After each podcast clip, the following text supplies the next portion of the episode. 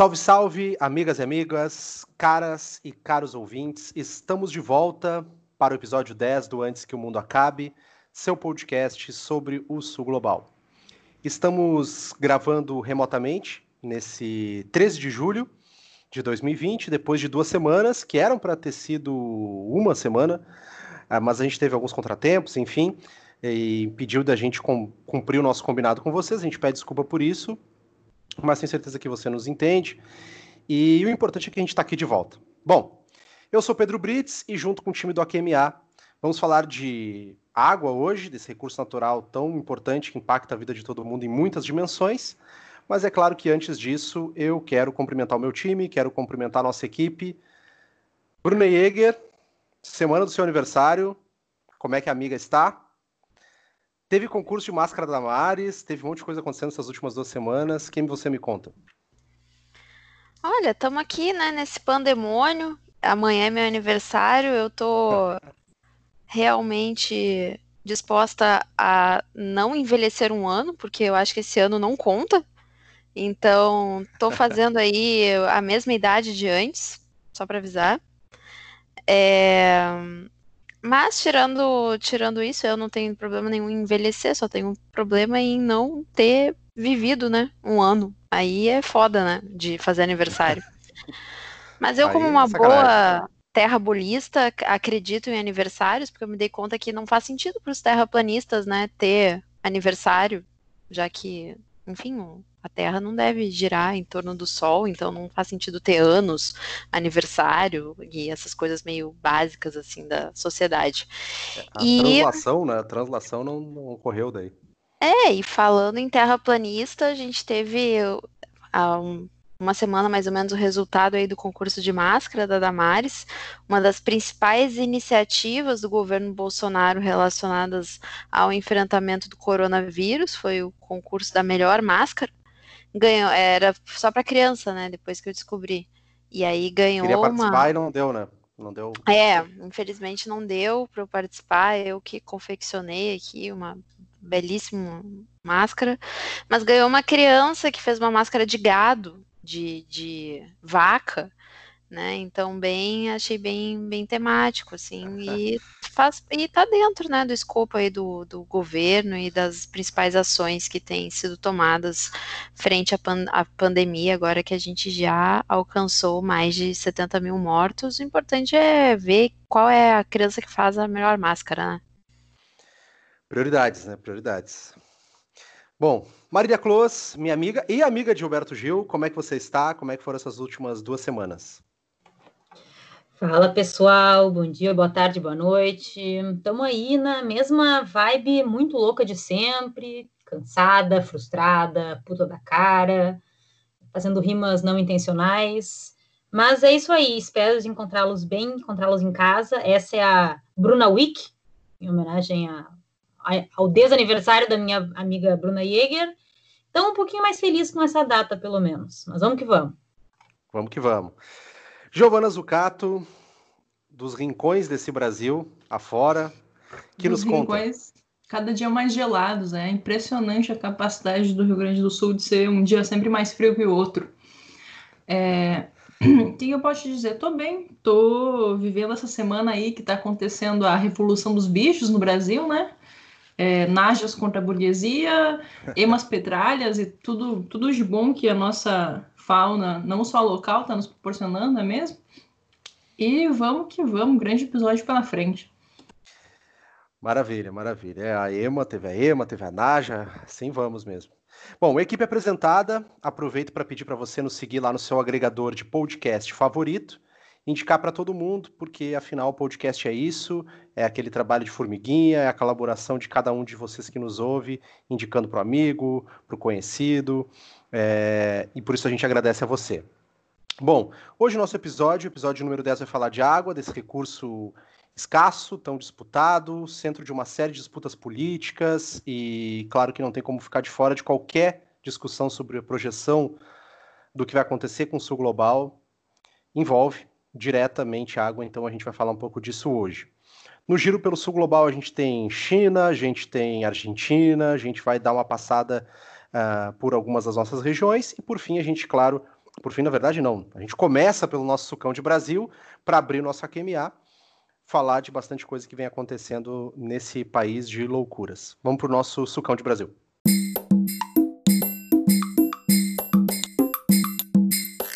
Começando o nosso Sucão de Brasil, o Congresso promulgou uh, lá no dia 2 de julho, né, no, começando o mês de julho, a PEC que adia as eleições municipais de 2020.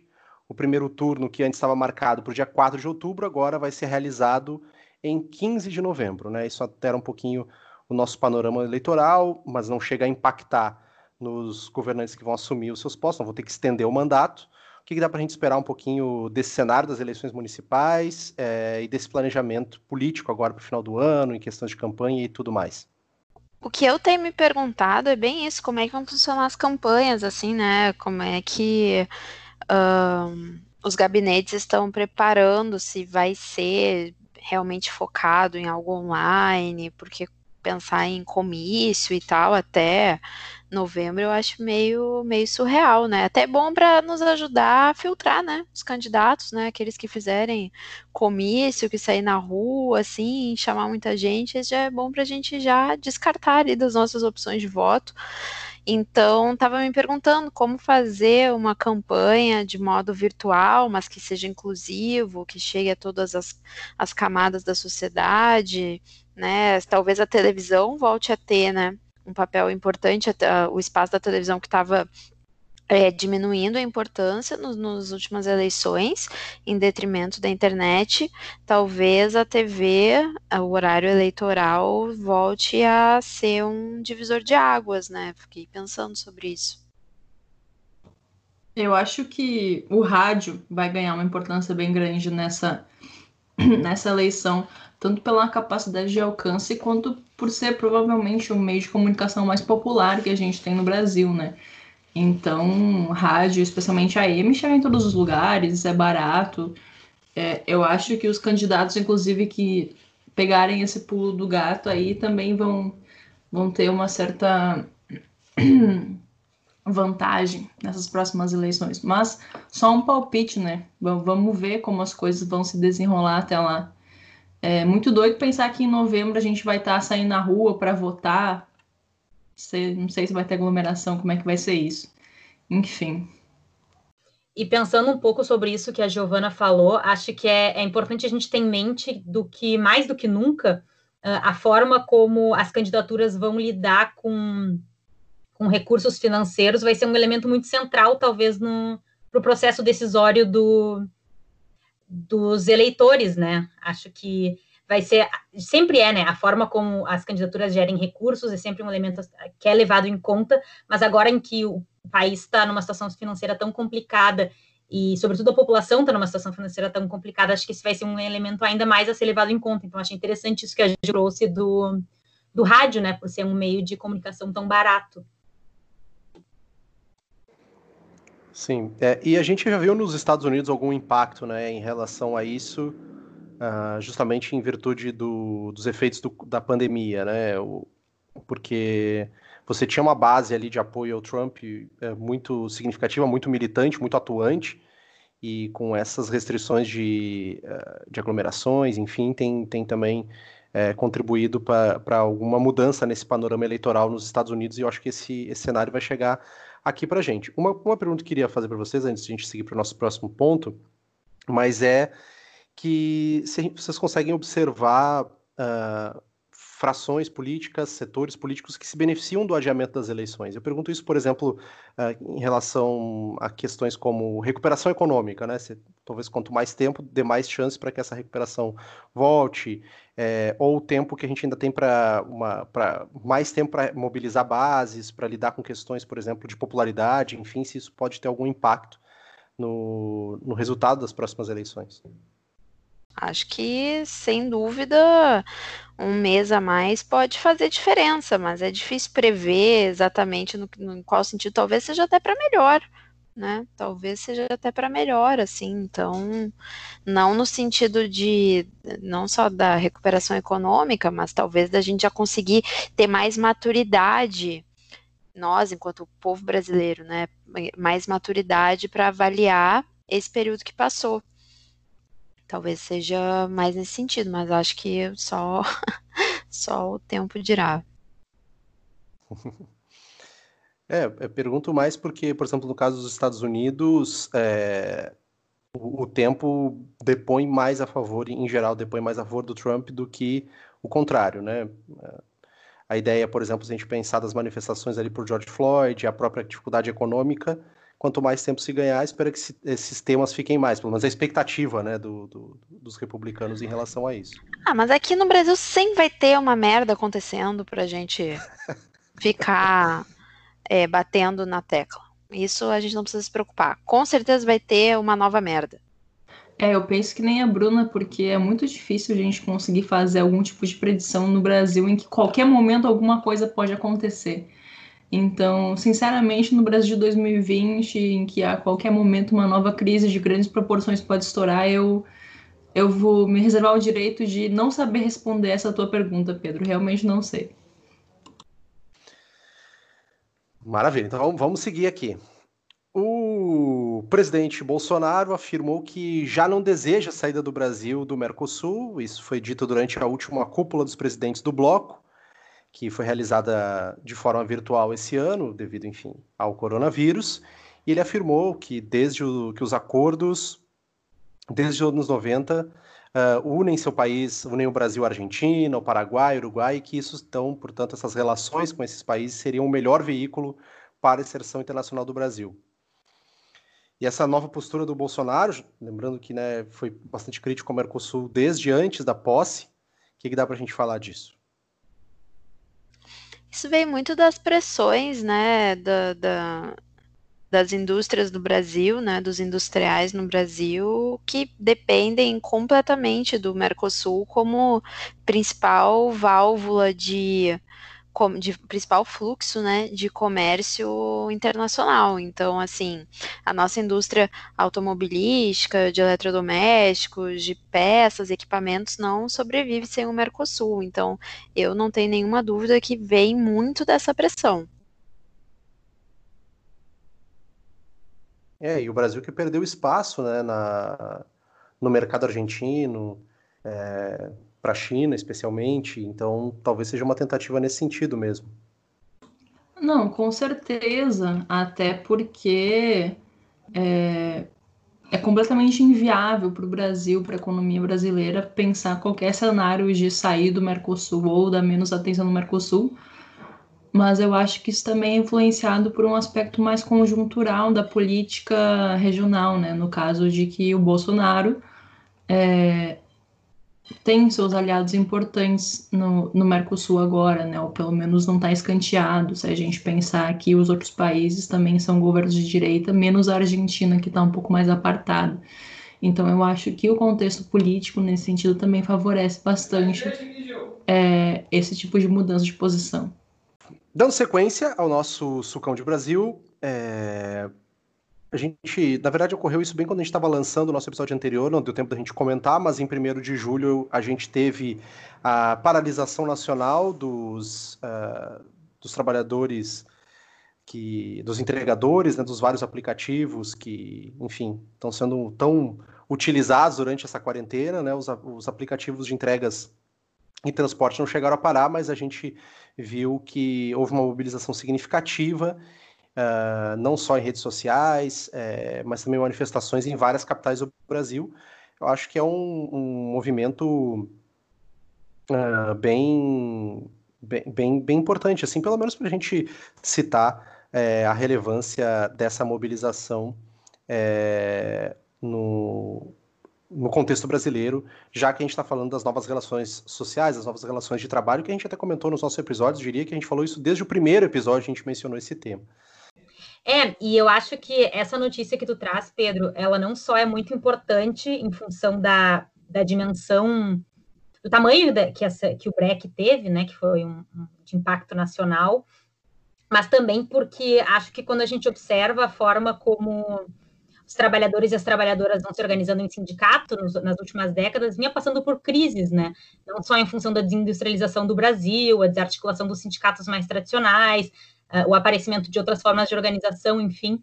Então, esse é um movimento muito importante por isso, pelo seu ineditismo, pelo seu tamanho, uh, pelo vigor que traz, né? É um, uma coisa muito importante da gente estar tá observando daqui para frente e pela figura do é Galo, né? O nome, nome dele, da liderança, que é uma figura que eu não sei se vocês já ouviram ela falando, mas é, é, é espetacular. Assim, cada vez que eu vejo ele falando, eu fico muito impressionada com, com, o, com o discurso dele. Enfim, para a gente ter em mente que eu acho que esse é um ponto muito fundamental que vai ser muito, muito relevante daqui para frente. Sim, sim. É, e a gente pode observar que como o trabalho tem sido uma central para pensar os efeitos da pandemia, é, não só pelas relações de, essas novas relações de trabalho que ficam mais evidentes, mas também pelo, pelo desemprego que aumentou, a informalidade que se acirra, setores que vão ser mais prejudicados e até coisas correlatas, né? Estava é, ouvindo hoje um, um, ótimo episódio do, do Café da Manhã da Folha sobre é, transporte público e quais os desafios que a gente tem nesse sentido também, né, de pensar a relação de trabalho, aquelas propostas que até tinham, eu lembro que era o Russomano, de cobrar passagem proporcional à distância rodada, né, o que prejudicaria absurdamente quem trabalha nas periferias, enfim, eu acho que no fim das contas a gente está discutindo isso de um, de um modo mais amplo, eu acho que esse, como bem você disse, Marília, eu acho que é um ponto para a gente começar a observar e, e monitorar.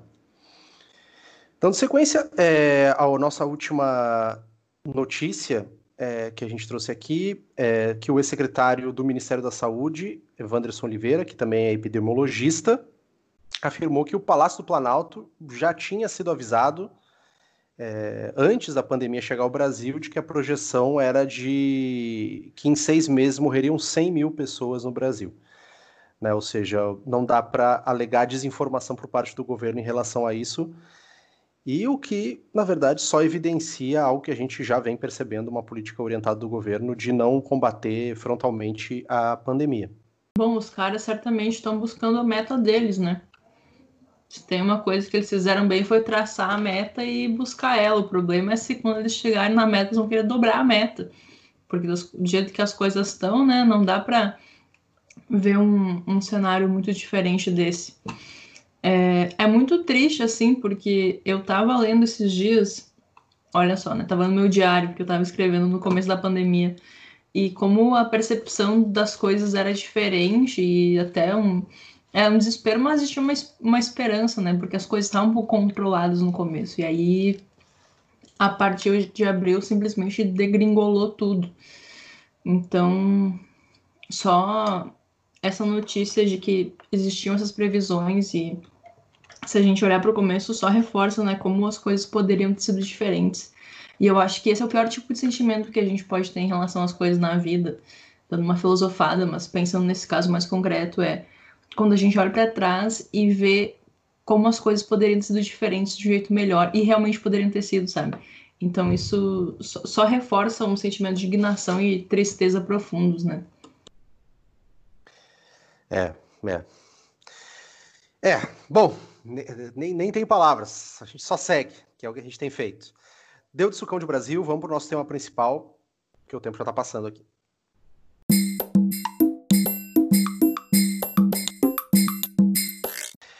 Como a gente disse lá no início, o episódio de hoje vai tratar de um tema que provavelmente conecta vários outros tópicos que a gente discutiu ao longo desses 10 episódios de AQMA. Um assunto que gera conflitos e que passa por agendas ligadas à distribuição, justiça, direitos, projetos políticos. Hoje nós vamos conversar sobre a água. Água doce, nosso recurso mais precioso e também, claro, um dos recursos também mais disputados. Disputados em relação ao seu acesso, sua distribuição, saneamento, seu tratamento, enfim. É um assunto espinhoso, a gente sabe, e as disputas pelo recurso são inúmeras, são várias. Desde soluções uh, de controvérsias mais pacíficas até aquelas que envolvem efetivamente recursos militares. No sul global, o cenário é particularmente dramático, não apenas porque na nossa região como um todo estão as maiores reservas de água do planeta, mas também porque os conflitos de distribuição e o acesso também são mais acentuados, são mais claros. Né? Então, para a gente começar a discussão, queria ouvir qual a situação geral, qual é o panorama do uso da água no mundo, especialmente no sul global. Queria ouvir, começar pela Marília. Bom, pessoal, uh, acho que, em primeiro lugar, é importante a gente ter em mente que quando a gente pensa em água, a gente pensa em toda essa dimensão da economia política que o Pedro já trouxe um pouco para a gente, mas a gente pensa em três coisas diferentes, né? Que é o acesso, a distribuição e o tratamento ou o saneamento.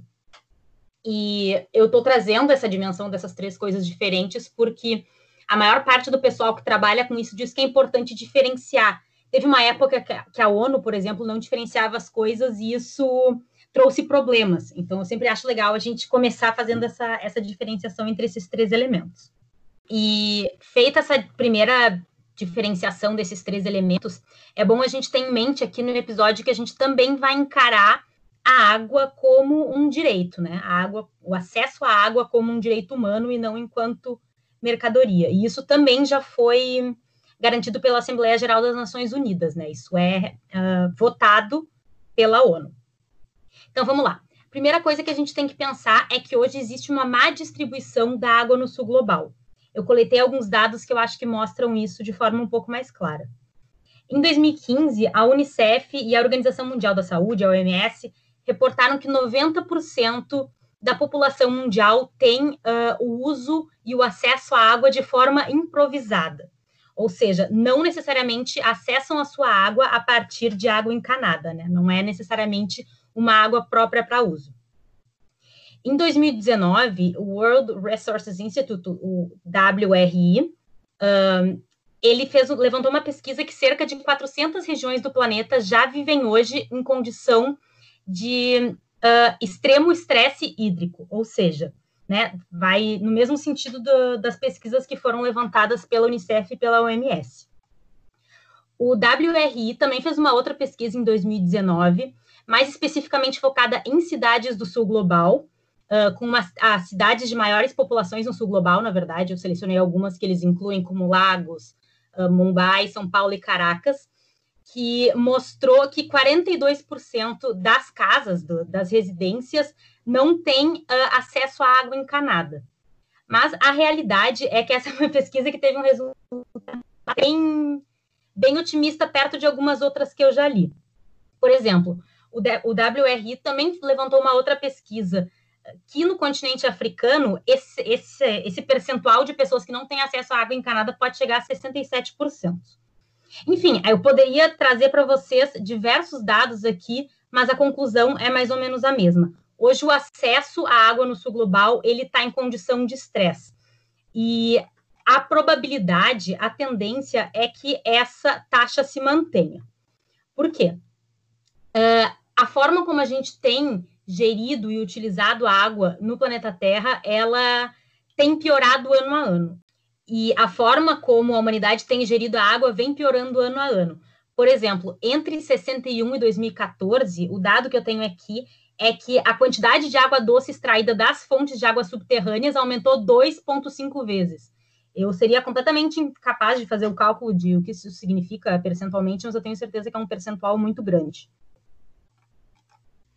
Não, e também sobre, sobre justamente isso, que aqui no AQMA a gente está tratando o problema da água no mundo como um problema essencialmente político, né?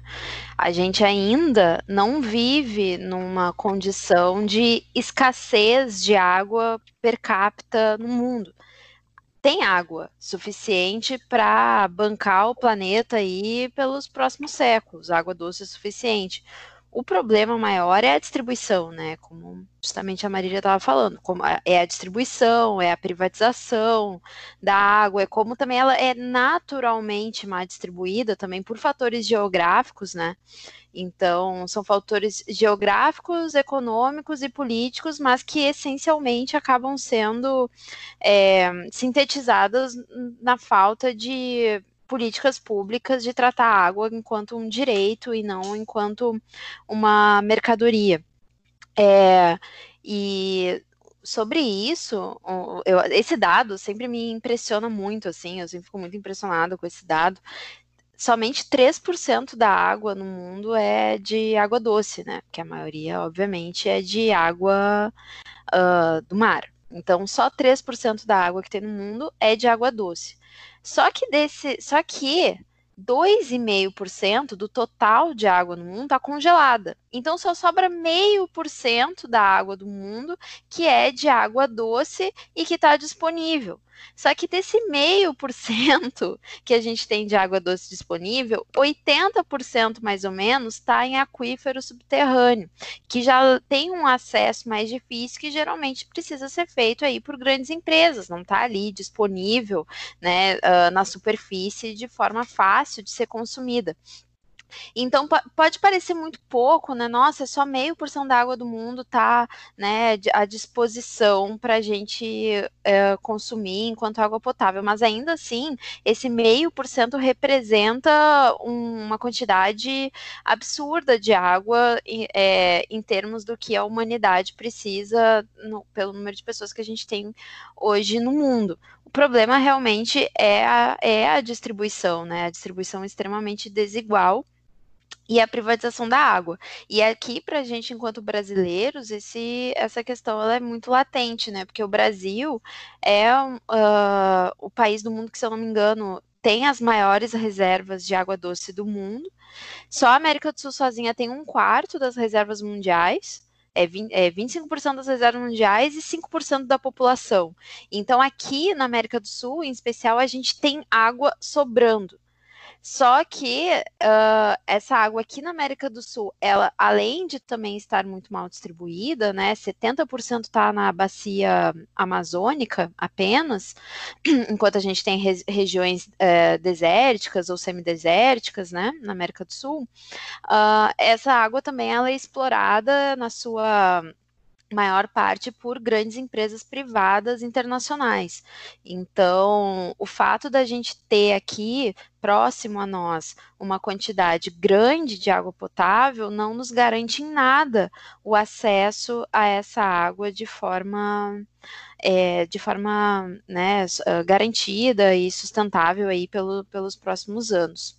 Né? Então, assim, principalmente a América do Norte, né, os Estados Unidos, México, Canadá não, mas Estados Unidos e México, a Europa e a África como um todo são as regiões aí que, comparadas com o, o Brasil, é, vão ter uma água, vão ter água, mas de qualidade ruim. Aqui no Brasil e na América do Sul, a gente ainda tem uma água relativamente limpa e de boa qualidade.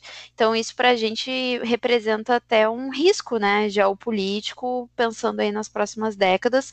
E, e é que eu nem estou falando, não sei se vocês concordam comigo, eu nem estou falando da possibilidade de uma guerra pela água no Brasil, assim, um cenário meio, uma coisa meio Mad Max, meio Aquária, Sandy Júnior, eu nem estou falando dessa vibe guerra pela água no Brasil, porque não precisa, né? Não, não, é, não é necessário.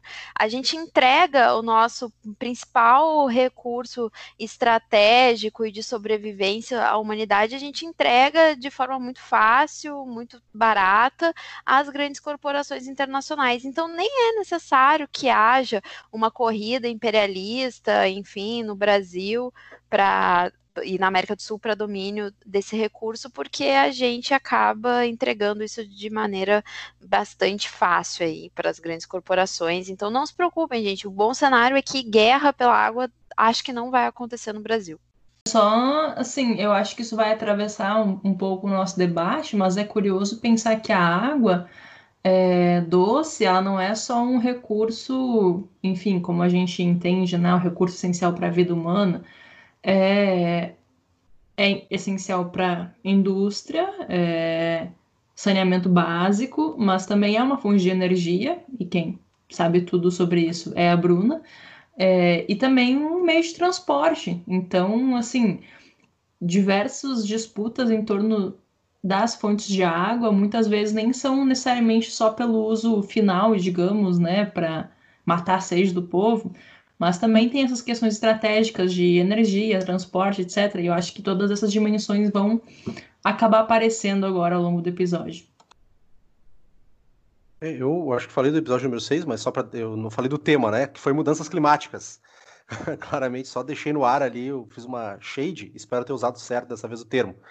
Mas é justamente por isso, porque quando a gente está falando de água, a gente está falando enfim, desses desafios que são geopolíticos, que são uh, securitários também, mas que são de da, da, ordem da economia política. Mas também se relaciona, agora a Gil falou da questão da energia e tal, e eu estava pensando aqui da questão também de segurança alimentar, por exemplo, né, que conversa também muito com terras agricultáveis, como é que a gente vai lidar com o nosso modelo de, de relação com a fome, pensando num contexto que a gente vem observando de aumento da fome em escala global. Enfim, é, eu acho que também diz muito respeito a isso, não só a água em si, mas toda a cadeia na qual ela está inserida. Não, é, geralmente o tema da água potável, assim, pelo menos no campo das relações internacionais, ele vai ser tratado dentro do grande tema de segurança alimentar, né? Porque é a gente colocar a água como um bem, é, como um bem essencial à sobrevivência da humanidade, assim como alimentos, enfim. Então, geralmente, é porque a, o tema da água, né, ele pode ser tratado por tantos lados diferentes, tantos vieses diferentes, né? Então, eu acho que um dos principais é esse, é pelo lado da segurança alimentar. Mas como a Gil falou, a gente pode olhar para a questão da água também pelo lado energético, também pelo lado produtivo, né? Pelo lado econômico como um todo, enfim, todas as questões de saneamento básico, de irrigação. Mas eu acho que é bom, assim, a gente estar tá partindo desse ponto de que a água é, acima de tudo, um item essencial à sobrevivência humana e, e nesse sentido que está dentro desse, desse campo aí da segurança alimentar o que vai gerar por parte dos estados, né, reações históricas bastante significativas para garantir o acesso à água. Então, a disputa pela água não é, está longe de ser um tema novo. Eu acho que talvez seja o primeiro tema de relações internacionais que deve existir é justamente a, a, disputa pela água, né, pelo acesso. Acho que pelas as primeiras formações sociais se deram sempre na volta, né, eh, próximo ao acesso à água e os conflitos entre sociedades, muito deles começaram a partir disso também, o estabelecimento de culturas e tudo mais. Então, é, não é um tema novo, mas é um tema que está sempre adquirindo novas problemáticas, assim como o que está acontecendo agora no Brasil, né, em relação ao saneamento e à privatização. Sobre o Brasil, os eixos pelos quais se forma nossa civilização, nossa sociedade, elas também estão diretamente ligados a isso, né? Em um sentido, uh, a bacia do Amazonas, aí depois a gente tem a bacia Paraná-Paraguai, enfim. É, então, é, tem, tem muito a ver com a, com a, nossa formação territorial, com a nossa distribuição espacial e social, é, a relação com a água. É, e, eu acho que e quando a gente transporta essa discussão assim para o âmbito do sul global, para sair um pouquinho de Brasil, a gente em grande medida pode atribuir, uh, acho que boa parte né, da, do, do, dos mecanismos pelos quais as, as sociedades, destacaria aqui no Oriente Médio e no Norte e Centro da África, têm se organizado, como também disputas em torno desses recursos naturais aquíferos, né? É, é claro, talvez mais recentemente a gente possa falar, a gente até mencionou em episódios anteriores, né, a questão da barragem é, que envolve ali Etiópia, Sudão e Egito, para pegar um exemplo contemporâneo, mas a gente já citou, por exemplo, a questão das colinas de Golã, quando a gente estava falando é, dos avanços territoriais de Israel na pós-guerra de 1967. Enfim, a gente tem uma série de, de questões envolvendo é, essa, essa, essa, essa importância da água, né? É, que, que tem como esse pano de fundo, como bem disse a Bruna, a questão da. Bruna e Marília antes também, a questão da segurança alimentar. E só para linkar com, com, uma fala da Gil, né, que, que trouxe a questão energética também, é... se por um lado a gente pode pensar né, a água como um elemento de conflito e de disputa, também pode ser um elemento de cooperação. É, a Bruna, acho que de passagem, ele falou a questão de Itaipu, mas acho que é um exemplo histórico importante nesse sentido. Uh, Bruno, não sei se você quer relembrar para os nossos não, ouvintes. Claro que Itaipu, por mais que seja aí um símbolo de um conflito que foi, em parte, é, resolvido através da utilização conjunta de um espaço hídrico, a gente não pode esquecer que também é envolto de muitas controvérsias e muitos problemas, no sentido de, pela própria período, né, de construção de Itaipu, que foi no período militar e tem tudo a ver, assim, com um período subimperialista brasileiro na região e tal, né?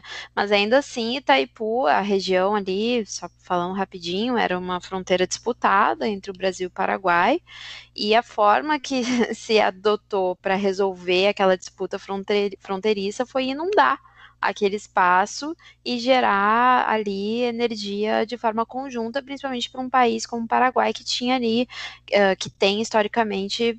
Um, problemas econômicos sérios ligados a, a, ao enclausuramento, né, de não ter uma saída para o mar.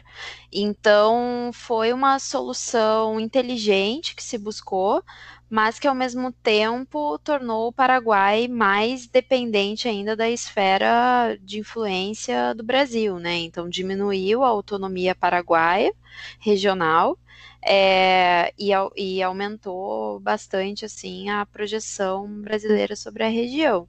Só que era um, é, era um conflito transfronteiriço né, entre Brasil, Argentina e Paraguai, que poderia ter dado um conflito mais sério, principalmente entre Brasil e Argentina, e acabou sendo solucionado através da construção da hidrelétrica, mas que até hoje tem várias controvérsias, né? Tipo, uh, o fato do Paraguai vender para o Brasil a parte que não utiliza, e, enfim, no Paraguai sempre reivindicar mais ganhos, né, um valor mais justo em cima dessa venda, do Brasil perdoar a dívida, né, da construção, porque teoricamente o Paraguai teria que ter pago lá 50%, só que o Brasil pagou quase tudo da construção, e aí o Paraguai está pagando a sua dívida com Itaipu até hoje. Só que ao mesmo tempo, Itaipu é um exemplo de hidrelétrica internacional, não só de preservação do meio ambiente, de sustentabilidade, mas, uh, mas pela, uh, pela próprio gerenciamento né, de Itaipu, que é todo é, focado no desenvolvimento sustentável, na inclusão de comunidades, tem todo o esquema de é, preservação da fauna e da flora, é controverso, mas ainda assim foi um conflito que foi solucionado através da, da utilização conjunta da água. Eu adoro esse tema.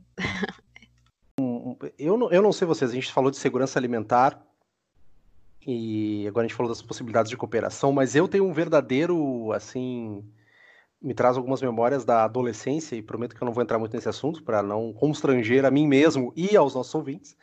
Mas, é, porque acho que foi sempre muito discutido a questão do aquífero Guarani no Brasil, né? Mas eu, eu, trago isso mais como um símbolo, né?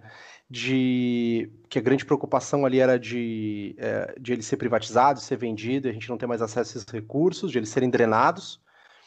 E, e a gente vê isso em algum grau né, desse uso desse uso irrestrito das nossas, uh, nossas reservas subterrâneas de água que são muito direcionadas para grandes plantações do agronegócio, né? Isso é um problema é, estrutural, diria, para a gente lidar com, com a questão é, de uso da terra, e a gente vê esse avanço aqui no Brasil, claro, especialmente no centro-oeste, é, e, e, eu acho que isso se relaciona com a discussão da água, e, e é curioso, só para fazer um parênteses, porque algum do, dos nossos ouvintes ali comentou, pediu para a gente falar um pouquinho de, do conflito de água e o Sudão, né, que também é um conflito que começa também por uma disputa territorial sobre, é, sobre o uso da água entre, o, os, entre o agronegócio e os, e, e, os pastores que habitavam ali a região do Sudão, ali nos inícios dos anos 2000, então está na, tá na origem do conflito de Darfur.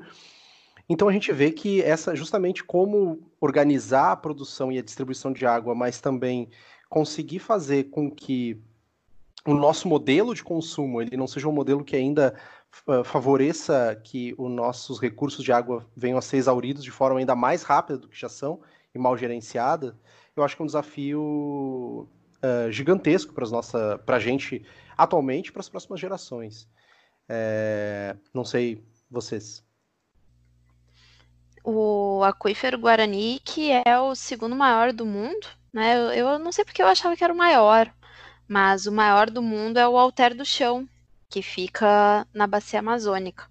Altar do Chão é o maior aquífero do mundo e o aquífero Guarani é o segundo, só que o Guarani está acabando justamente por causa dessa do uso indevido por parte de grandes empresas lá no aquífero Guarani, ele já está com metade da sua capacidade, né? Então, uh, o Alter do Chão é, permanece aí sendo o principal e enfim só que a, no, nos últimos tempos né com a, a, falta de uma política ambiental para a Amazônia, os debates sobre internacionalização da Amazônia, tudo isso também põe em risco a nossa soberania sobre é, e a qualidade ao acesso àquele recurso lá na, na região, né? E, e, e em relação à utilização indevida, é importante da, da, gente lembrar que para se produzir um quilo de carne de boi se utiliza aí 17 mil litros de água, né? Então, é, é, é principalmente a agropecuária principal responsável, né, pela utilização da água, a manteiga, um quilo de manteiga precisa de 18 mil litros, um quilo de arroz é 2.500 litros, aqui é, é, são vários dados, assim, bem impressionantes que até que é um, até esse vou dizer para vocês que é um dos fatores que mais me faz eu simpatizar com o vegetarianismo é o lance da, da água. E, né, porque 70% é utilizado aí por parte da, da agropecuária, e 20% da indústria e só 8% por parte do consumo doméstico. Eu sei que às vezes a gente se sente culpado quando a gente escova os dentes e esquece de fechar a torneira, quando a gente toma aquele banho ali que demora mais do que 10 minutos, a gente fica se sentindo meio culpado, mas mais importante do que a gente cuidar o nosso uso individual da água é a gente cobrar por políticas públicas e por uh, representantes e governantes responsáveis e atentos a essa questão, né? Tendo em vista que a concentração não é de uso individual. É, mais uma vez a gente cai no quase que na uberização da vida, né? E, e, e de novo, né, a, a, uma individualização da, das responsabilidades, acho que conversa muito tá, com o que você estava falando, Bruno.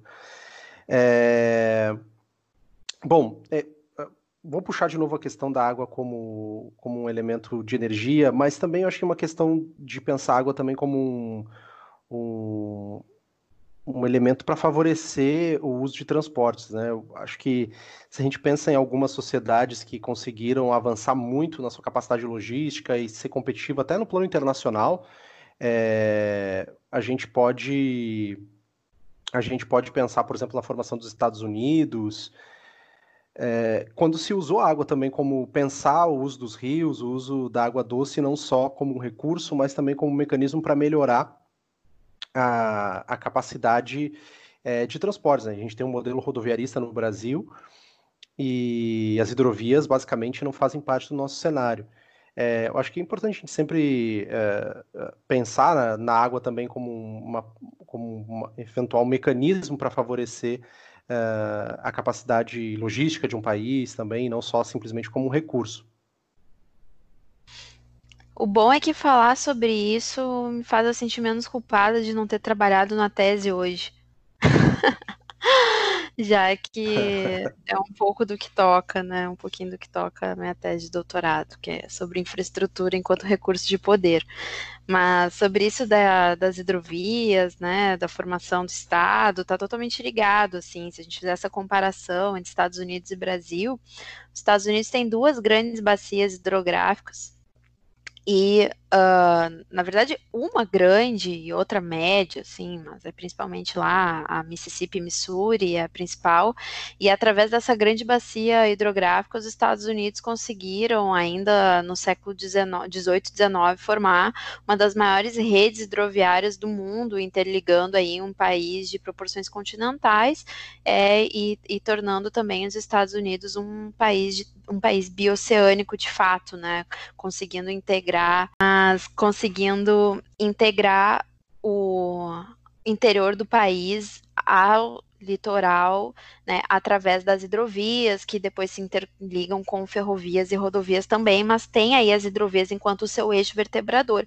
E isso não é por acaso, isso também não tem nada a ver com política ambientalista, principalmente pensando lá do, no contexto do, do, do século XVIII e XIX, isso é principalmente pela uma contestação bastante racional de que as hidrovias elas são muito mais eficientes, né, para o transporte de grandes cargas. Então, se a gente está falando aí é, do transporte de grãos, de é, sei lá, de metais, enfim, né, de commodities em especial, é, os navios, eles conseguem comportar um peso muito maior, gastando muito menos combustível numa viagem só, né? É menos perigoso do que a, as rodovias, no sentido de acidentes, de perdas de carga, e ao mesmo tempo também é muito menos poluente por emitir menos, muito menos CO2, né? Porque é utilizado bem menos combustível.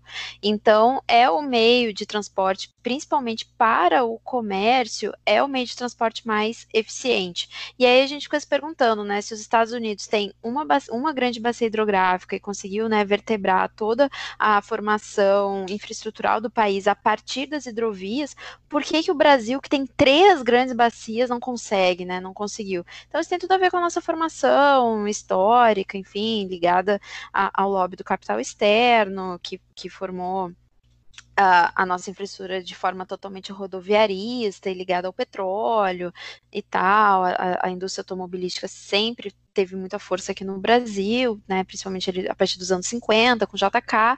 Então, os projetos hidroviários que a gente tinha no Brasil, eles foram, a maior parte deles, abandonados, e, e sendo que a gente poderia ter aí de forma muito mais eficiente, menos poluente, né? Claro que não tem nenhum meio de geração de energia ou de transporte que não seja poluente, né? Isso não existe. Mas a hidrovia, ela é bem significativamente menos poluente, assim. Sei que esse não é o foco do episódio, né? A gente tá falando principalmente aí de água potável, mas cabia um, um pouco da, da, da conversa, eu acho, né? Para caso os ouvintes tenham interesse. Hidrodro, hidrodoutrinação, é o que eu chamo.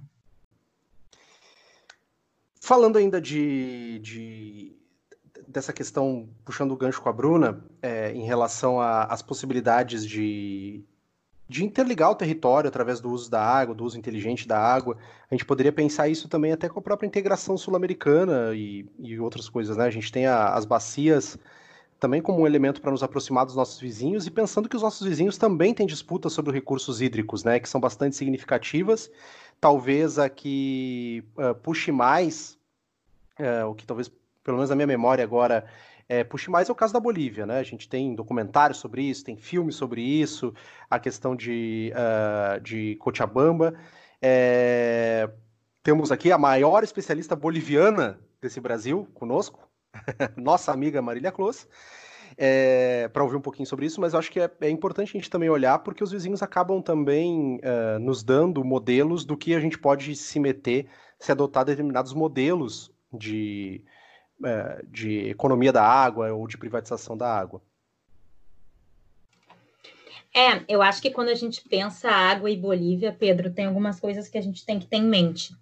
Em primeiro lugar, que quando a gente pensa o Estado boliviano, a relação com o recurso natural é sempre uma questão muito latente, assim. Acho que, como em grande parte dos estados do sul global, ou talvez do norte global também, mas, enfim, grande parte da, dos, dos conflitos sociais uh, das últimas décadas giraram ao redor de, de recurso natural, tanto que um dos, uma das coisas que ainda pulsa muito forte é a perda da saída do mar da Bolívia, né, em função da guerra. Então, acho que isso é muito importante ter em mente. E a forma como o Estado Central, e chamo de Estado Central porque a Bolívia hoje não é uma república, né, é um Estado plurinacional, uh, vai lidar com a água sempre esteve talvez no centro dos problemas. Por quê? Uh, na, nos, nos, anos de neoliberalismo na Bolívia, que foi um neoliberalismo muito precoce, que já começou ali nos anos 80 e se intensificou nos anos 90, e é precoce quando a gente compara com os outros países da América Latina, né? Muitas, muitos especialistas dizem que a Bolívia, junto com o Chile, uh, foi um dos grandes, talvez, inventores, precursores do neoliberalismo latino-americano. Mas uh, estava se passando por um processo de privatização da água.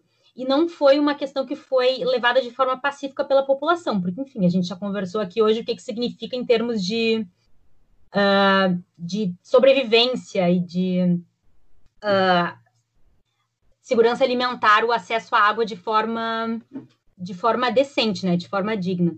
E o que aconteceu é que as movimentações ao redor uh, na verdade, contra a privatização da água, sobretudo na, no, no, departamento de Cochabamba, e mais especificamente na capital do departamento, né, na cidade de Cochabamba, uh, foi que aconteceu um ciclo de protestos uh, em 2003 que ficou conhecido como Guerra da Água. E esse foi um ciclo de protestos que, junto com a Guerra do Gás, foi toda a constelação de movimentos sociais que depois veio dar origem ao movimento ao socialismo, que é o, o partido do Evo Morales, que alguns anos depois se elegeu. Então, a forma como a população se organizou contra a privatização da água foi um ponto muito fundamental para a história política do país. E isso trouxe resultados muito bonitos. Por exemplo, na Constituição Política do Estado, que foi aprovada em 2009, que é justamente a Constituição que faz com que a Bolívia se torne um Estado plurinacional, está assegurada a água como um direito fundamental, fundamentalíssimo, para ser mais exata nos termos que estão utilizados no artigo, acho que 137 da Constituição, se não me falha a memória, uh, o acesso à água, né, como, como um direito. E isso é fundamental não só porque isso não é isso é juridicamente novo na Constituição da Bolívia e na Constituição do Equador, né, porque eles colocam o a Pachamama enquanto entidade a ser defendida e respeitada é, é, é constitucional, né? E, uh, mas não só por isso, mas também porque na Bolívia a, a pessoa jurídica, enquanto coletividade, é reconhecida. E isso faz com que, por exemplo, uh, comunidades de população originária tenham uh, um formato jurídico de acesso à água muito diferente do que grande parte do Ocidente tem, né? Então, todo esse, esse arranjo político que está presente na Constituição, que garante o acesso constitucional à água as pessoas ou as coletividades é muito, muito importante, né? Enfim, só trouxe tudo isso, esse grande panorama gigante que eu fiz para dizer que há alternativas, né?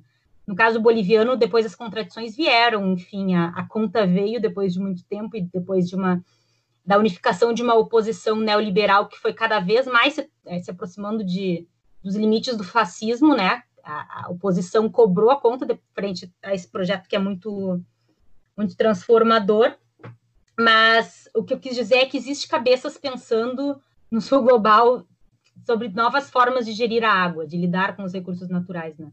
E pensar a água como um direito humano, né? É, que eu acho que é um ponto, um ponto bem importante, né? A gente já teve a, a própria OMS declarando a água como um direito fundamental, porque a gente tem é, mais de, mais ou menos cerca de um milhão e meio de crianças que morrem, por exemplo, com doenças como é, diarreia, cólera, né, que são muito vinculadas isso ao, ao, ao, uso de água inadequado, e isso é muito presente. O Brasil já passou por, por, por epidemias de cólera, e, e, isso a gente vê também muito no continente africano, especialmente na região dos Grandes Lagos, alguma, alguns surtos desse tipo. Então é um, é um problema assim mais profundo e, então acho que é bem importante a gente olhar para esses outros modelos, porque a gente não está falando só do uso da água de novo, a gente está batendo essa tecla, mas acho que ela é uma tecla importante. A gente está falando aqui de, uma, de um elemento que acaba tangenciando a questão de, a gente já falou de conflitos internacionais, a gente já falou também questão de energia, de transportes, a gente está falando agora de soberania nacional, mas da própria estrutura da sociedade, como, é foi, é, como bem exemplifica o caso da, da Bolívia, e está falando também de uma questão de saúde pública, né, como a gente pôde é, uh, discutir, uh, como, como, a gente poderia discutir até num outro episódio, mas falar um pouquinho mais de saúde pública em âmbito global.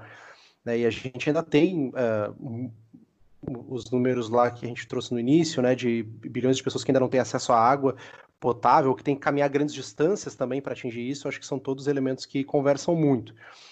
E eu acho que nesse sentido fala muito também com o modelo econômico de uso da água, é, no Brasil, acho que ficou bem claro, porque a gente teve uh, recentemente, né, dia 24 de junho, se eu não estou enganado, o Senado aprovou o novo marco legal do saneamento básico, projeto de lei 4.162, que era de 2019, é, de iniciativa do governo federal, e agora vai seguir para a sanção presidencial. Né? É, um, é um modelo de saneamento que foi bastante debatido, queria ouvir você sobre isso. E só antes da gente de, de ouvir você, só para a gente discutir, a gente já teve essa discussão em outros lugares, né? Eu lembro que eu acho que o mais famoso não é o nosso foco, que é o norte global, mas que é o caso do Reino Unido, quando o Reino Unido, para quem não lembra, lá no governo Thatcher, é, iniciou um processo de privatização do, do, do, das empresas de saneamento básico, é, e piorou muito o serviço, empresas com várias dificuldades, né? Até saiu uma pesquisa, acho que se não me engano, em 2018 do The Guardian, falando sobre isso.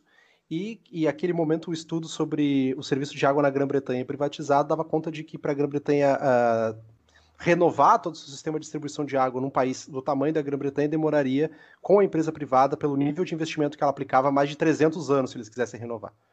Né? Então, eu acho que a gente está discutindo sobre isso. Acho que para a gente pensar nosso marco de saneamento básico é pensar em que medida esse modelo pode trazer oportunidades, mas em que medida ele também é, pode uh, não contribuir para que a situação no Brasil, que não é das melhores, seja uh, ainda mais deteriorada.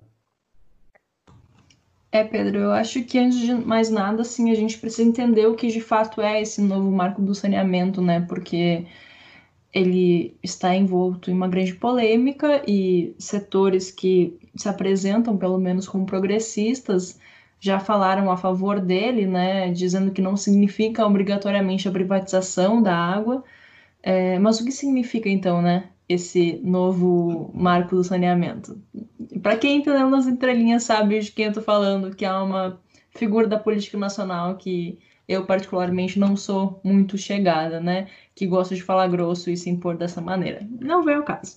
O que prevê esse novo marco do saneamento? Entre outras coisas, ele prorroga o prazo para o fim dos lixões, né? Os lixões sendo uma, uma questão de saneamento bem urgente que a gente tem no Brasil. É... Ele facilita a privatização das estatais dos setores de saneamento e ele, principalmente, que eu acho que mais nos interessa aqui, ele extingue o modelo atual de contrato entre municípios e empresas estaduais da área de água e esgoto, né? É, atualmente, as empresas estatais podem atuar sem concorrência para prestar serviços. O que o novo marco quer instituir é a necessidade de ter um edital e abrir uma licitação, certo, para contratação, é, e prevê a possibilidade de transformar esses contratos que já estão em vigor em concessões para empresas privadas que vierem a assumir essas estatais. Né? Então, existe já essa possibilidade de passar estatais para o mando privado. É... E essas licitações também vão estar abertas para empresas públicas e privadas, é, ou parcerias, né? E aí o que se argumenta justamente é não, não necessariamente vai ser um cenário de privatização, mas eu acho que a gente já conhece o Brasil o suficiente a gente já conhece os, os planos econômicos das elites econômicas que a gente tem no país e a mera possibilidade de transformar isso em transformar estatais em empresas privadas sobre esse argumento muito falho que é esse argumento da capacidade de prestação de serviço, eu acho que a gente já pode, né, demarcar bem para onde a gente vai daqui. É, outra coisa é que permite consórcios entre municípios pequenos e municípios maiores, né? Criar regiões, porque uma das principais questões é os municípios isolados que até hoje não recebem esgoto, não, não recebem água tratada. Mas o que me parece que vai acabar acontecendo é que empresas privadas vão, obviamente, ap apresentar possibilidade de prestação de serviço com um custo menor para o Estado, é, vão vão é, prestar serviço muito ruim, especialmente levando em consideração cidades pequenas, cidades de difícil acesso, cidades que não vão dar um retorno tão grande em termos de lucro. Muitas dessas empresas não vão conseguir cumprir com os contratos, é, falências, e no final das contas vai ser o que sempre acontece, né? Que o poder público tem que ir lá e tapar o buraco, e vai ser aquela velha história de privatizar o lucro e dividir com o público em geral vai ser aquela velha história né, de lucro privado, prejuízo público. Então, essa, essa, é a, essa é a forma com que eu vejo essa possibilidade. Né?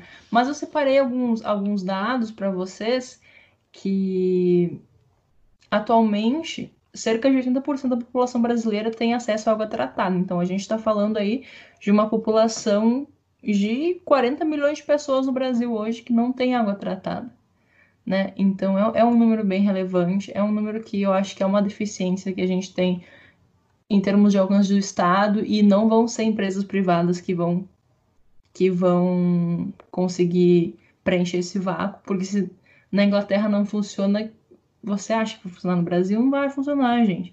Isso aí vai só ter uma situação muito pior de privatização de recursos públicos é, vai ficar caro para as pessoas, cada vez mais a gente vai ter esse problema das pessoas não terem acesso ao básico para viver. Então, não tenho nenhum problema em me, me colocar aqui de forma completamente contrária é, a essa possibilidade, né? Eu acho assim, é isso que eu queria trazer e dizer que não é uma boa ideia, tá, gente? Não é uma boa ideia. É, a, a nossa luta tem que ser por cobrar do Estado brasileiro que preste os serviços para qual ele existe, né? Então a gente, o Estado existe justamente para isso. É, mas jamais colocar esse tipo de recurso tão vital e básico na mão de empresas privadas que, eu não, que não tem essa preocupação social, né? Vão ter preocupação com o lucro, que significa é, serviço precário, né? Preços exorbitantes. Então, um dos grandes problemas, inclusive, das que levou às reestatizações em países da Europa, como tu falou, já foi justamente o fato de que o preço dos produtos era muito alto. Então, muito alto para é, muito caro para se pagar para ter água, muito caro pra, em termos de saneamento, né? É, e um, perigosíssimo, né? Abrir caminho para privatização de empresas estatais, que sinceramente eu nunca acho que é um bom caminho. É que nem é o caso, nem, eu acho que nem é a discussão se a gente é estatista ou não. É, é aquela discussão de que tem coisas que simplesmente não faz nenhum sentido ser privatizado. Né? Então, até para a galera liberal e privatista, eu queria que eles me explicassem um argumento de privatizar algumas coisas como água, acesso à eletricidade, é, prisões, hospitais, tem coisas que simplesmente não faz sentido lógico ser privatizado se não, se não for o descaramento da acumulação de lucro né? Então, assim, como que se lucra com a distribuição de saneamento básico e de água potável? Como que se, né, lucra com hospitais, com prisões? Então, assim, acho que nem é o mérito de, de, de da gente dizer se a gente é estatista ou não, mas de questionar esse, essa ilusão liberal de que faz de que faz sentido privatizar essas coisas. Eu não sou totalmente contra as privatizações. Algumas privatizações que são ok, mas a maior parte delas é em cima de coisas que são, na minha visão, são incontestavelmente públicas e não não, não pode ter lucro, né? qual é o incentivo efetivo né, de empresas competitivas, do setor privado, por exemplo, uh, acumularem ou empreenderem grandes e vultuosos uh, fluxos de investimento para setores e para regiões do país onde efetivamente a gente não vai ter um retorno econômico prático, né? Porque vai ser deficitário. Vai ter regiões rurais de difícil acesso nos rincões do Brasil que, independente do, do, do, contexto vão ser regiões deficitárias, porque não tem, você não vai ter é, pessoas talvez com condições de pagar altas taxas de saneamento básico, ou mesmo grandes conglomerados, é, conglomerados não é o termo, mas grandes é, aglomerados de é, populacionais que permitam que você consiga criar um mercado efetivo ali, a preocupação acho que maior nesse sentido, né? Se não vai ficar. Eu acho que é esse que é o ponto que a gente tem que olhar para esse modelo, né? Se é um modelo que não vai favorecer é, a, a inserção das empresas privadas pegando o que a gente tem de, digamos, de cereja do bolo, né, setor, as regiões onde são possivelmente mais lucrativas e onde podem é, trazer mais a taxa de retorno desse investimento de forma mais efetiva, e as regiões mais, mais, uh, mais pobres e mais distantes, com ainda residindo os mesmos problemas e talvez até diminuindo uh, o interesse de, de investimento por parte dos, dos, dos, governos estaduais, do governo federal. É, eu, acho que, eu acho que esse é um dos pontos é, que, que a gente tem que olhar. E eu não sei, eu não sei vocês, mas eu sempre cresci uh, ouvindo as, os debates políticos, as pessoas dizendo, olha, é, questão de saneamento básico é aquele que não dá voto, né, porque não aparece. Né? Então, eu acho que isso também favorece com que isso seja uma questão subdebatida né, no Brasil. Acabou sendo é, incluída aí numa, nesse, nesse turbilhão que a gente está vivendo e talvez a gente não tenha conseguido fazer um debate público efetivo sobre um modelo de concessão que seja, mas é, como é que ele poderia ser implementado e quais os recursos, os retornos efetivos que ele pode trazer para a população, especialmente aquela que ainda carece de acesso aos melhores mecanismos de saneamento. Dito isso, pessoal, nosso tempo está estourado. Água é um tema que gera debate, dá pra, dá, daria para a gente continuar discutindo isso por um, por longo tempo. Você, você, inclusive, se você quiser mandar sua mensagem, seu comentário, algumas pessoas mandaram, espero a gente ter conseguido, pelo menos, abordar alguns dos temas, mas manda, nos procura lá no Twitter, nos marca lá nossa arroba, arroba AQMA Podcast, manda direct no Twitter, manda direct no Instagram com a sua dúvida, com seus questionamentos. A gente está sempre aberto, a gente sempre gosta de ouvir as perspectivas de vocês e, à medida do possível, a gente vai tentando incorporar aqui os temas que vocês uh, nos chamam. Mas, dito isso, seguimos, vamos para o Giro do Sul Global. No Giro do Sul Global, é... a gente dedicou bastante espaço a ele no nosso episódio 9, então a gente vai trazer só alguns, mantendo nossa tradição, alguns pontos mais uh, gerais e que nos chamam a atenção. É claro que vamos falar de China, né, que, abrindo parênteses, na próxima quarta sai a divulgação de mais uma parcial do PIB chinesa. Acho que todo mundo vai estar olhando para isso, mas dito isso, a Assembleia Nacional do Partido Comunista Chinês aprovou nova lei de segurança nacional para Hong Kong. A gente já tinha comentado uh, brevemente sobre essa possibilidade aqui. E a lei prevê prisão perpétua pra, para organizadores de atos que atentem contra a integridade do território chinês e penas de até 10 anos para pessoas que participarem desses atos, dentre outras previsões que têm gerado bastante controvérsia, né? não só em Hong Kong, mas com a Inglaterra, é, oferecendo também cidadania para eventuais pessoas que, que queiram sair de Hong Kong. Enfim, tem toda uma questão diplomática, mas especialmente geopolítica também envolvida nesse novo movimento da China. Giovana? É, essa questão aí de Hong Kong é complicada até o talo da gente comentar, né? Porque primeiro eu queria dizer que eu fico deprimida profundamente com o nível do debate sobre China no Brasil. Porque de um lado você tem os malucos, né, que só conseguem ver comunismo, fim da família, perseguição e genocídio. E por outro lado, é, tem uma, tem uma parcela da esquerda brasileira que é simplesmente incapaz de, de criticar qualquer coisa que venha do Partido Comunista Chinês, né? Então a gente fica preso aí no meio de dois extremos que são péssimos na qualidade da análise. É o que eu vou dizer sobre isso por aqui, né? É, essa questão de Hong Kong é bem complicado, porque a China é um país, é, obviamente não só a China, né? Isso a qualquer estado que tenha passado por um processo de formação nacional, mais ou menos nos moldes que a gente pensa e estuda de unificação, tem essa questão com o separatismo, né? Mas para a China isso é especialmente presente, é, se a gente pensar desde as humilhações que foram impostas aos chineses pela colonização, né? Então, até hoje tem uma série de questões em relação à unificação do território, é, províncias autônomas, então, é claro que existe uma tensão especial do partido em relação ao separatismo, né? Então, por isso, é, isso explica em grande medida porque é uma lei tão dura, né? Essa em relação a Hong Kong, né? Qualquer outro país do mundo tem, tem legislações duras em relação ao separatismo. A gente, a gente pode pensar, inclusive, em nações europeias, né?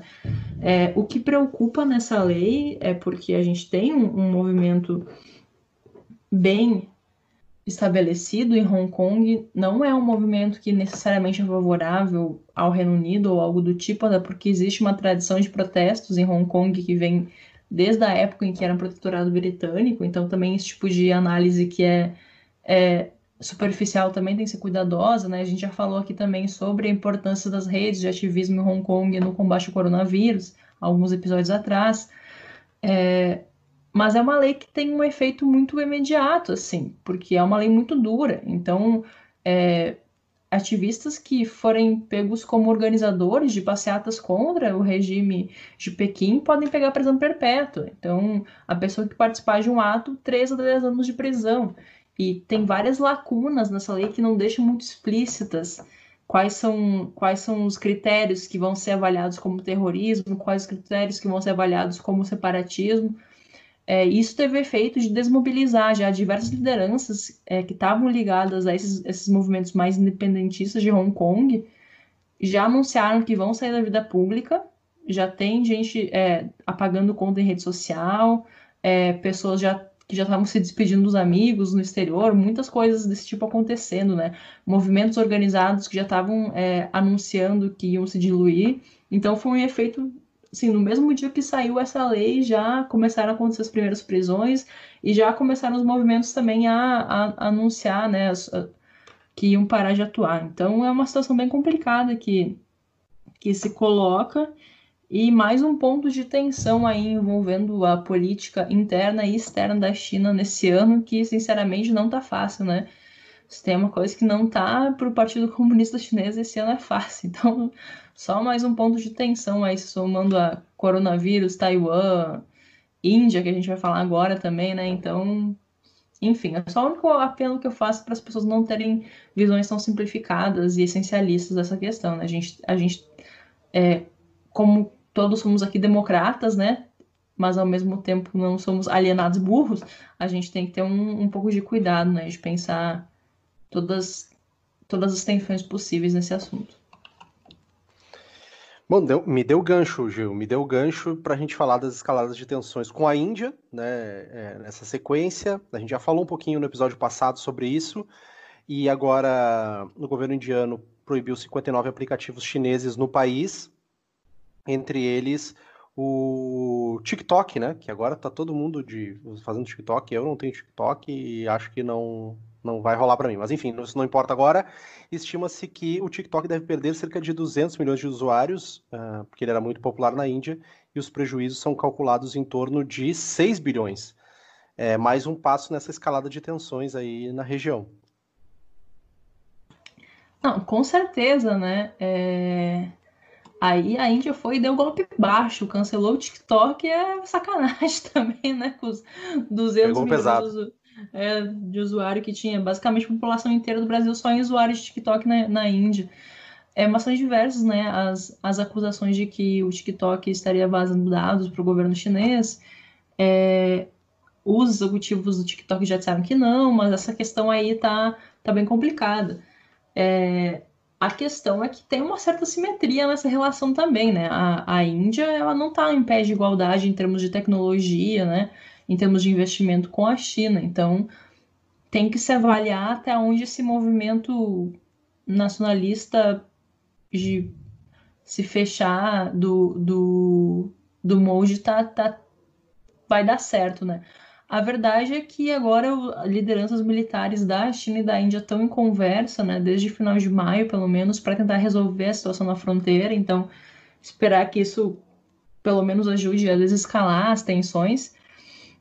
E a China, principalmente, tem se mostrado muito aberta para o diálogo e em tentar melhorar essa situação com a Índia, né? Mas, mas vamos ver para onde a situação caminha, porque a, a política internacional do, do Modi tem, tem apontado um pouco na outra direção, né? Vamos, vamos sair da Ásia, vamos sair da Ásia e vamos para o continente africano. O assassinato de um popular músico na Etiópia provocou uma onda de protestos no país. Haakalu Hundessa, não sei se estou pronunciando correto, provavelmente não, né? 99% de certeza que não, mas vale a tentativa. Hakalu Hundessa era o autor de várias músicas que formaram a trilha sonora dos quatro anos de protestos que derrubaram o governo ainda em 2018 e levaram ao poder o primeiro-ministro Abiy Ahmed, que ganhou o Nobel da Paz em 2019, se eu não estou enganado, com promessas de abertura política e da resolução de conflitos históricos da Etiópia. É... Acho que, que se soma a outros protestos que a gente já viu avançando no continente, a gente falou recentemente do Mali também, e acho que o caso da Etiópia é bem simbólico, especialmente porque o Abiy Ahmed tinha sido um símbolo de êxito na condução política do país. Dando sequência, vamos para a Argentina, onde, por decreto, a, a presidência da República revogou a possibilidade de emprego interno das Forças Armadas, que o ex-presidente Maurício Macri havia autorizado ainda em 2018, e ainda rechaçou a utilização das Forças Armadas no combate ao, narco ao narcotráfico, né, que é uma prática muito comum na América Latina, inclusive. É, a gente está acostumado a ver bastante sobre isso. Já mostra alguma, alguma transformação do governo Fernandes para o que a gente via no governo Macri. Com certeza, eu achei assim isso absolutamente sensacional, porque é, Ao fim e ao cabo, né, a função que as democracias costumam colocar para as Forças Armadas em sua Constituição é de defesa de agressões externas, né? E aí depois tem toda uma ressignificação para emprego interno, emprego em função de polícia, que é um debate que é bem presente, né? Em RI, quem, quem vai estudar defesa, esses assuntos vai passar por esse debate em algum momento. É, isso é especialmente caro, né, para esses países que passaram por, por processos de ditadura militar também. É, era uma tradição na Argentina que, que as Forças Armadas, né, desde a redemocratização, estivessem unicamente voltadas para agressão externa. A gente pensa na Argentina que vem no contexto, inclusive, de Guerra das Malvinas, etc. Mas o Maurício Macri, é, já pensando né, marcos do, do, neoliberalismo, de utilização das forças policiais, das forças militares, da violência, havia mudado e possibilitado que as Forças Armadas fossem utilizadas internamente e também né, no combate ao narcotráfico, né, uma coisa bem marcante. E aí o Alberto Fernandes, de quem já falei mais de uma vez aqui neste programa, sou fã, é, revogou essa possibilidade, Forças Armadas voltam então à sua função constitucional, reforçando né, que isso não, não significa um desinvestimento, né, mas na verdade uma tentativa de inclusive melhorar a capacidade de emprego das Forças Armadas. Além disso, as Forças Armadas Argentinas seguem atuando é, na logística de combate ao coronavírus no país, principalmente no transporte de pacientes, insumos médicos, etc. Então, acho que é uma jogada bem importante, né? um movimento bem importante do, do governo argentino. Gil, né, você falou agora do Fernandes, que é fã. Ainda sobre a Argentina, o Alberto Fernandes se ausentou da cúpula virtual do Mercosul quando a presidente interina Janine Anhes que está com Covid, depois de falar disso, discursou. É, então, a gente já vê bem aquilo que a gente falou lá no início do episódio, que existe uma certa tensão interna no Mercosul, é, diante desse contexto. É, ele deu o famigerado portaço virtual, né, na, na Janine, e aí depois aí a chancelaria da, da Bolívia emitiu uma nota dizendo que não tinha sido bem assim, que na verdade o Fernandes não tinha boicotado a Inês, né? Mas ele saiu da sessão depois da fala do Uruguai, que inclusive ele e o Lacalipo, ainda que sejam de espectros políticos distintos, são muito amigos no âmbito pessoal, se dão muito bem, né? É, mas aí foi embora, não voltou e não viu Chile, Colômbia, Bolívia, União Europeia e o Banco Internacional de Desenvolvimento. Então deu um portaço virtual coletivo, né? deu o famoso vazare. Exatamente. Bom, Giannini Anhes, que além de ter sido rechaçada pelo Alberto Fernandes, já criando intriga, confirmou estar com coronavírus está com, e com Covid-19, ela está assintomática. E é importante porque a Bolívia também, a Janine Anhes é candidata nas próximas eleições bolivianas, as quais, sobre as quais a gente falou brevemente em episódio anterior. É, mas principalmente porque a Procuradoria, um momento importante falar de Bolívia, porque a Procuradoria-Geral da Bolívia voltou a pedir a prisão de Evo Morales uh, sob acusação de que o ex-presidente estaria financiando ou teria financiado e praticado crimes de terrorismo por supostamente ter coordenado o bloqueio alimentar e o cerco das capitais durante os conflitos que tomaram o país ano passado, como imagino vocês lembrem. Só lembrando que o Evo está na Argentina. Marília? É, gente, é só para adicionar, além da, da Diane Nanhães, tá com Covid é, um número grande de lideranças da institucionalidade boliviana. A Eva Copa, que é a presidenta do parlamento boliviano, também está testou positivo. E, no mínimo, outros três membros do gabinete da Inês também testaram positivo, incluindo o ministro uh, interino da Defesa que também assumiu temporariamente a pasta da saúde, porque o, o ministro anterior da saúde, o Navarras, foi demitido. Então, né, enfim, só para constar o caos completo que está acontecendo por lá. O cenário não é de estabilidade. Uh, com relação ao, ao decreto de prisão preventiva de Evo Morales, acho que só para a gente fazer o, me desculpem os termos, por favor, follow-up da situação na Bolívia, uh, o que a gente é, está vendo é a, a manutenção da, da, da, conjuntura que a gente já veio conversando nos outros episódios, né? De um, um, decreto de isolamento social que é muito autoritário, que é muito militarizada, e a perseguição política, sobretudo aos membros do, do movimento ao socialismo, né, do, do partido de Evo Morales, e essa veio como a, a cereja do bolo. O famoso acompanhamento, é minha amiga que é fluente em português, diferente de mim, pelo jeito, acabou de lembrar que a palavra é acompanhamento e não follow-up. Então é isso, né? A Bolívia, a situação é de muita instabilidade, de perseguição a, a, a, lideranças políticas do MAS e essa notícia do Evo Morales, enfim, só veio a confirmar o que já, já era previsto anteriormente. E na Venezuela, as eleições para a Assembleia Nacional Venezuelana acontecerão em dezembro e haverá um aumento no número de assentos no país. A oposição já anunciou, né, o número de assentos vai de 167 para 277, e a oposição anunciou que não irá participar das eleições, uh, alegando que elas não são uh, legítimas. É, mais uma vez a fragilidade institucional na Venezuela, né? Agora, não só eleições em meio a uma pandemia, em que a gente tem uma fragilidade muito grande dos dados também, né? Na, enfim, é, é, difícil até analisar a situação na Venezuela com relação à Covid, porque os dados são pouquíssimos confiáveis, e a oposição nesse vai não vai de participar de eleições, né?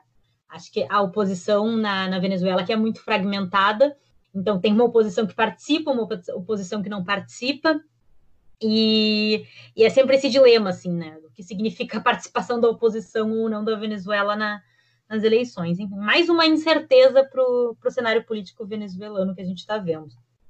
Então, deu de giro no Sul Global aproveito para a gente começar a se despedir. Vou me despedir da minha equipe, da nossa equipe. Tchau, Giovana Zucato. Tchau, tchau, tchau. Valeu, valeu, valeu. Mais um grande episódio. Fiquem bem. Se possível, fiquem em casa. Todo mundo segurando o tchan e daqui duas semanas estamos de volta. Um grande beijo no coração e não esqueçam de nos seguir no Twitter no arroba AQMA Podcast. Maravilha. Tchau, Bruna Jäger. Ah, beijo no coração é foda, hein, Gil? Eu acho verdadeiramente perturbadora. Odeio quando falam isso. Ora, beijo no coração. Eu amo essa expressão, acho ela muito maravilhosa, porque é completamente impossível. um beijo aí nos órgãos vitais aí de vocês. E a gente se vê daqui a duas semanas. Show. Tchau, Marília Close. Eu tô com medo de dar tchau agora, frente aos julgamentos que a minha colega Bruna Jäger fez com relação a uma, um adeus tão carinhoso que a Giovana deu. Mas então é isso. Fiquem bem, fiquem em casa, fiquem hidratados, alimentados e um beijo enorme, sem destinatário, nenhuma parte do corpo, apenas beijos. Boa, boa. Comedido, mas justo. É, para fechar, pessoal, queria ver se alguém tem alguma indicação de música para a gente poder embalar os nossos ouvintes nessas próximas duas semanas. Alguém tem alguma indicação? Ah, eu ia recomendar Planeta Água, mas eu não vou fazer isso com os nossos ouvintes. Não, não senhora. Não, senhora. Terra. Era para vocês continuarem nesse caso. Ah, tá. Vai eu virar a nossa abertura do programa agora, a tua cantoria. Não vai acontecer. Terra, planeta, água. Que lindo, amiga, que lindo. Ô, Pedro, e assim perdemos que... todos os ouvintes. Eu acho que a gente podia. Eu não vou te saber te dizer o nome, mas a gente podia pegar uma música do. em homenagem, né? Ao nosso querido cantor etíope, que infelizmente perdeu a vida, mas que foi um símbolo importante aí na, na luta dos movimentos sociais recentes do país. Hakalo Hundessa. Vou botar Pode então ser? a música do Hakalu Hundessa. E então vocês ficam aí com um pouco de, de... A gente não tinha trazido ainda música africana para esse. Música podcast. africana de, de luta social, né? Isso que é mais bonito. É. Uma ideia topíssima. Maravilha. Então vamos, vamos de Hundessa. E Planeta. fechamos nosso episódio número 10. Bruna, alguma coisa? Não, não, só falei que é melhor do que Planeta Água, né? É. Ah, jura? A competição, a competição não é muito difícil. Com todo respeito, né, aos fãs do Guilherme Arantes. Mas fechamos nosso episódio número 10. Muito obrigado a cada um de vocês que nos acompanhou até esse, é, até esse momento, que ouviu todo o episódio.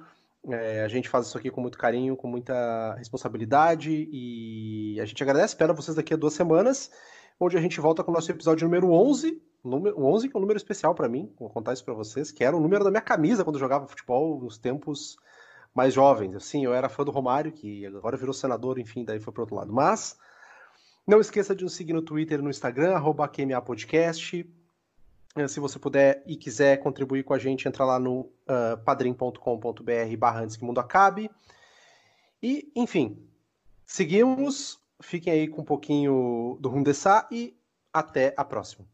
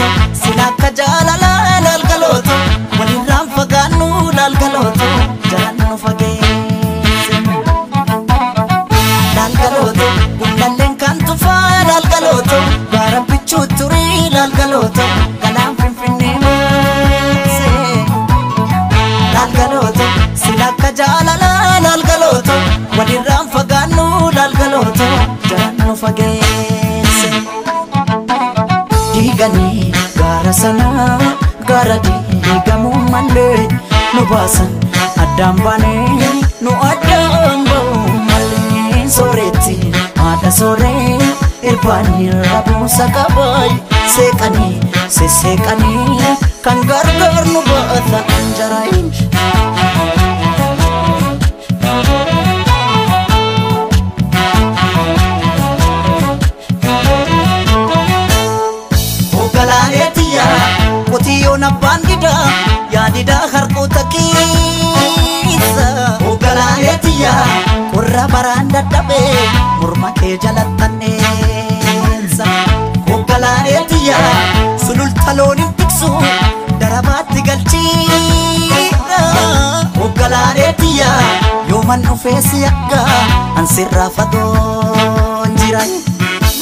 jira maala jira maalan jira yaga yaani maalan jira caccabsee na nyaatee jira anin jiru wali anin jiru yaga yaani anin jiru kukkutee na nyaatee jira kotee kotee nami ciisanii darbatee yaga yaani kotee kotee nami ciisanii darbatee rafeen buluu namni waa morma abdatee yaga yaani maalan jira caccabsee na nyaatee jira.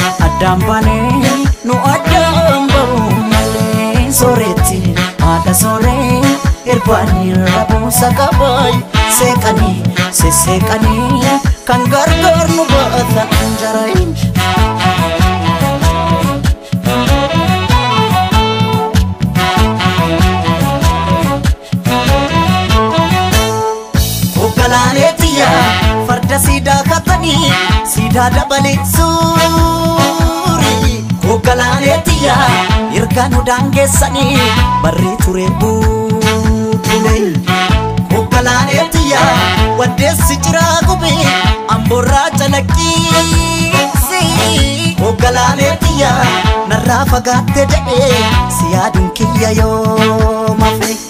Maada nafee maada nafee maada nafee akka taane maada nafee caccabsee nyaatee lafee ani jiru ani ani jiru yaga Ani jiru kukkuutee manaa fedhii. Tuwaa tuwaa jetti simbiroon halkanii yaga. Tuwaa tuwaa jetti simbiroon halkanii. Nama garaan dhaane uumamuun harkanii yaga. Maalan jira caccabsee manaa fedhii. Maalan jira mala jira maalan jira yaga. Maalan jira caccabsee manaa fedhii. Ani jiru wadi ani Kotee kotee nami ciisanii darbatee akka Kotee kotee nami ciisanii darbatee Rafeen buluu namni waan ormaa abdatee akka Maalan jira caccabsee.